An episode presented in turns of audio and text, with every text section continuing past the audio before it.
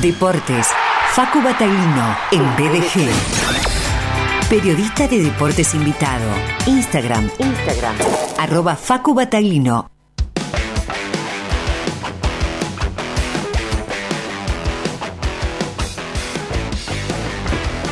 Hola campeón del mundo, ¿cómo estás? Bienvenido.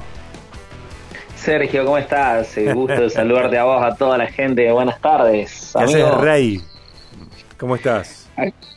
Bien, bien, bien. Festejando, seguimos festejando. no, hay que cortarla, no hay que cortarlo un par de días. Eh, va a durar, hasta eh. Navidad hay que festejar. Sí, yo creo que sí. Hasta dentro de cuatro años vamos a seguir festejando, me parece. Y bueno, nos ganamos el derecho, por lo menos por tres años y medio, hasta el próximo mundial, de decir somos campeones del mundo. Nos vaya bien, nos vaya más o menos, no nos vaya tan bien, somos campeones del mundo los próximos tres años y medio. Facu, eh, con eh, otros columnistas del programa en la edición de hoy, también con Damián, eh, yo les pregunté lo mismo que te pregunto a vos antes de entrar en el análisis futbolístico y lo que y, tu mirada, ¿no? La pregunta es si si ahora con el diario del lunes antes del comienzo del Mundial, después del partido con Emiratos Árabes Unidos, si vos pensabas que efectivamente, concretamente, Argentina iba a campeonar, iba a salir eh, campeón del mundo. Bueno, eh, qué pregunta, ¿no? Porque, a ver, te, te, la puedo desglosar en, en un par de, de, situaciones. Vos, vos, me conocés, yo soy de Córdoba, de la zona de Río Cuarto, y tengo mucha relación y mucha afinidad con Aymar, con, con Pablito, con su familia, con Andrés Aymar y, y, todo este proceso lo vivimos muy de cerca porque somos, somos conocidos, amigos, eh, entonces sabíamos que Argentina eh, en un nuevo proceso con jugadores jóvenes podían.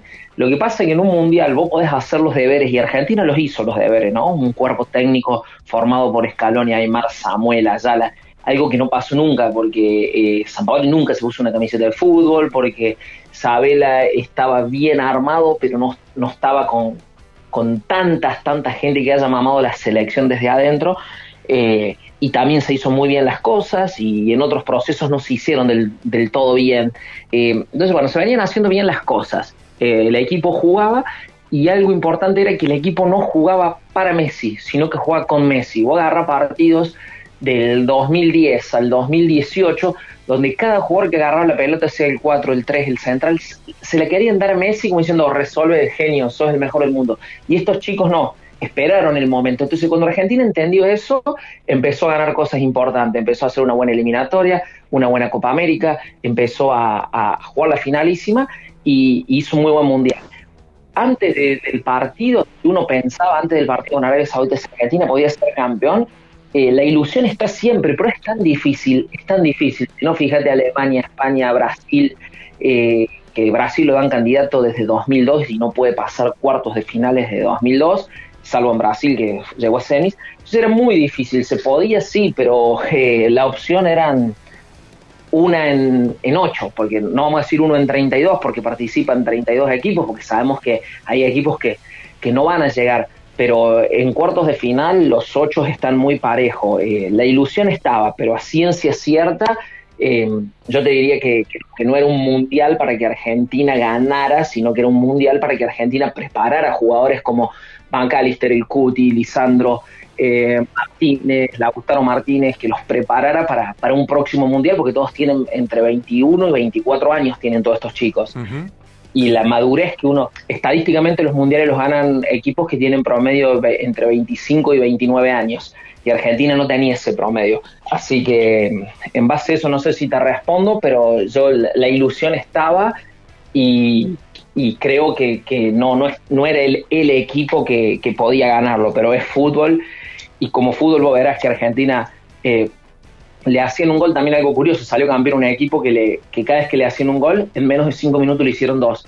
Argentina ganaba a Arabia Saudita y en cinco minutos le hizo dos. Argentina le ganaba a Holanda, en cinco minutos le hizo los dos. Le ganaba a Francia y en, y en cinco minutos le hizo dos. Algo que no pasa, que no pasa y también rompieron con, con eso, porque le convirtieron muchísimo. Por ser el campeón del mundo, Argentina le convirtieron muchísimos goles y cada vez que le hacían uno, en menos de cinco minutos le hacían dos.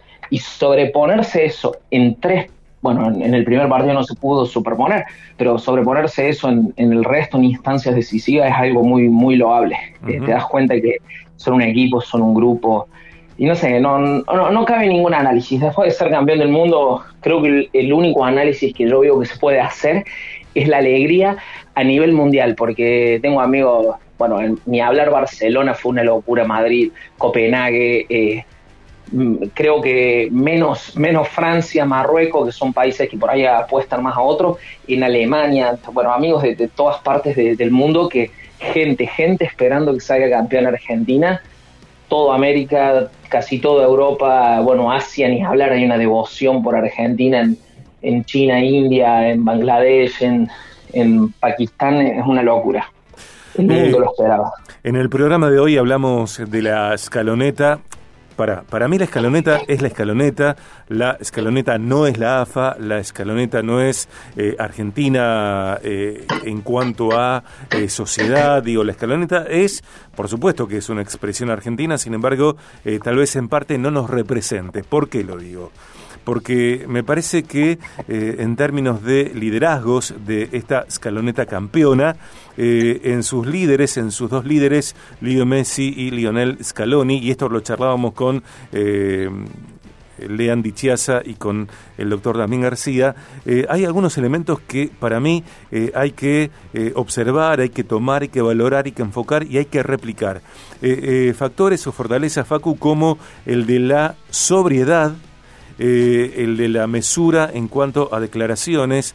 No hemos escuchado, más allá de, este episodio con el director técnico y el goleador de Países Bajos, no hemos visto a Leo jamás eh, hablar mal de compañeros o con exabruptos o ser eh, vulgar como, bueno, otros liderazgos deportivos tan propios de la Argentina, ni hablar de lo político y un Lionel Scaloni que eh, después de un partido puede hablar sobre el partido, claro que sí, sin embargo tiene presencia, tiene una sensibilidad como para decir, sí, estamos contentos con este partido, pero hoy es un día, eh, como sucedió en, uno de los partidos del Mundial, eh, donde no estoy contento porque hay un luto empujato en su ciudad natal. digo, ¿cómo inciden estos liderazgos fundamentalmente el de Lío y el de Lionel Scaloni en lo futbolístico como para obtener este logro, este resultado eh, de ser campeones mundiales. Uf, que también, qué, análisis, ¿no? Hay, hay, que ser muy profundo y, y, lo que digas vos, lo que diga el doctor, lo que diga el otro compañero o lo que diga yo, es todo válido, ¿no? Cada uno tiene un, un punto de vista. Yo creo que tienen una cabeza de... Cuando vos te vas del país y mirás en perspectiva, ¿Viste esa frase que, todo el mundo repite cuando uno viaja, se le abre la cabeza? Porque entendés otras formas de cómo vive el mundo, cómo se maneja el mundo y las personas. Y Argentina tiene una forma muy particular, siempre con como que la pasión es la guía de todos. Somos pasionales desde, desde el deporte, desde la política, la sociedad, eh, somos pasionales en todos. Y muchas veces nos equivocamos que con la pasión nos llevamos adelante. Yo creo que tanto Messi, llevando más de 20 años fuera del país, eh, recibe otra impronta, ¿no? Eh, el mundo que lo rodea a Messi es otro y él lo puede transmitir de esa forma. Y Scaloni también, Scaloni lleva unos 15 años en Europa como, como jugador y ya se retiró hace por lo menos 10, entonces, eh, y vive, vive, entonces tiene otra perspectiva, no, no, no centraron su, su liderazgo en yo argentino, fútbol, fútbol, fútbol, huevo, huevo, pasión, y somos argentinos y por eso la cosa es así. Han podido demostrar lo que han incorporado. Eso que el mundo le dio, eso que te abre la cabeza estar afuera, mirar lo distinto, lo llevaron a la comunicación, a la forma de pensar, al mensaje que transmitieron. Vos ves, Scaloni, Aymar, Ayala, Samuel, los une algo en, común. Son todas personas que nunca se les conoció. Eh, un escándalo ni a nivel familiar ni a nivel personal, personas de, perfil bajo, de hablar bien, son todos muy Messi, son Samuel no hablaba nunca, Aymar, un tipo humilde, un, tipo correctísimo, el ratón Ayala también, un señor, una eminencia de, la selección, Scaloni menos identificado porque tuvo menos paso como jugador en la selección que los otros tres, pero se rodeó bien, entonces eh, eso hace, el contexto hace, son muchos jugadores que que llevan un tiempo fuera, Paredes, De Paul, el Dibu Martínez. Entonces, ver el, mundo y la vida de una forma distinta a cómo se ve acá, que hay que sobreponerse. En Argentina te tenés que sobreponer todos los días a las pésimas decisiones eh, políticas, sea cual sea el, partido de género, a, problemas de, de, la vida, a que salís a la calle y tenés un piquete por alguien que reclama justo o injustamente y que te afecte, que te afecte, entonces todo lo llevas al, bueno, hay que salir adelante como sea y con pasión, porque así somos los argentinos. Y en el fútbol eh, también lo, veníamos viviendo desde esa forma durante muchos años y ahora encontramos un camino nuevo, como el camino del 78 con Menotti eh, yendo al interior a buscar jugadores, como en el 86 el de Bilardo, que es pasión, pasión, Argentina, Argentina, y, y junto a Maradona, yo todo es en contra mío y yo saco la mayor de mis fuerzas porque soy el Diego, porque soy el mejor, a otro, otro estilo, encontramos una nueva alternativa. Ya sabemos que tenemos dos o tres opciones por cómo salir a ver la vida y a ganarnos la vida y ganarnos el deporte. Entonces, esto es todo válido. Yo creo que también por ahí a esta generación y a este tipo de jugadores necesita este tipo de, de estilo, un estilo más tranquilo, más europeizado, desde Messi, el entrenador, todo el cuerpo técnico, eh, mirándolo en perspectiva desde más lejos y no, no dejándose llevar por a todo nada, vida o muerte. Porque viste que lo dijo Scaloni después de Croacia, el objetivo está cumplido, jugar los siete partidos, pase lo que pase, va a ser bonito. Pero no, ah, tenemos que ser campeón del mundo, estamos obligados porque somos Argentina, porque hay que darle, y siempre hay que darle a la gente algo, siempre es por el otro y no por nosotros. nunca nos alcanza el segundo lugar el segundo lugar no nos alcanza, necesitamos sí o sí el primero porque pareciera ser que es el único que admitimos como válido. Bueno, pero si vos te pones a fijar, agarra declaraciones, agarra viejos tapes y fíjate, 2002, el país, una crisis total y Verón, Batistuta, no hay que ganar por la gente, el país necesita una alegría porque estamos mal. 2006, en Alemania. Eh, no, porque es el final de, una generación, por Peckerman, por todos los campeones sub-20, porque el país está saliendo adelante, pero necesita una alegría. En 2010 con, con Maradona, que también llegamos medio caótico, cambiando dos, tres entrenadores, hay que darle una alegría a la gente porque la situación está mal y el deporte nos tiene que ayudar. En 2014 porque era en Brasil, porque esto, pero en 2018 porque el país estaba mal, porque el gobierno estaba mal. siempre era por algún motivo extra a bueno, vamos a ganar porque somos un equipo, porque somos un grupo y porque trabajamos para ello. Y esta vez se da todo junto, país un desastre, eh, las decisiones, la gente que lo vive mal, pero bueno, esta vez con otro enfoque Argentina se le pudo dar. Y así son los mundiales y hay que acostumbrarse que, que no se puede cada cuatro años, sino que tiene que pasar agua bajo el tanque. Y si te pones a pensar, Francia ganó por primera vez en el 98 casi repite en 2006 cuando pierde con, con Italia y, y después le tocó en 2018 y casi repite ahora y, y no es fácil, ¿eh? No es para nada fácil. Facu, eh, Entonces hay que maximizarlo. Eh, otro aspecto que me parece interesante para escucharte eh, tiene que ver con que Lionel Scaloni es un héroe inesperado, porque no era el nombre puesto, no era el hombre buscado, no era el hombre para establecerse, era un un hombre de transición, eh, bueno, que esté un rato y después vemos cómo seguimos. Sin embargo, ese hombre que comenzó a trabajar eh, por una transición, mira a dónde termina.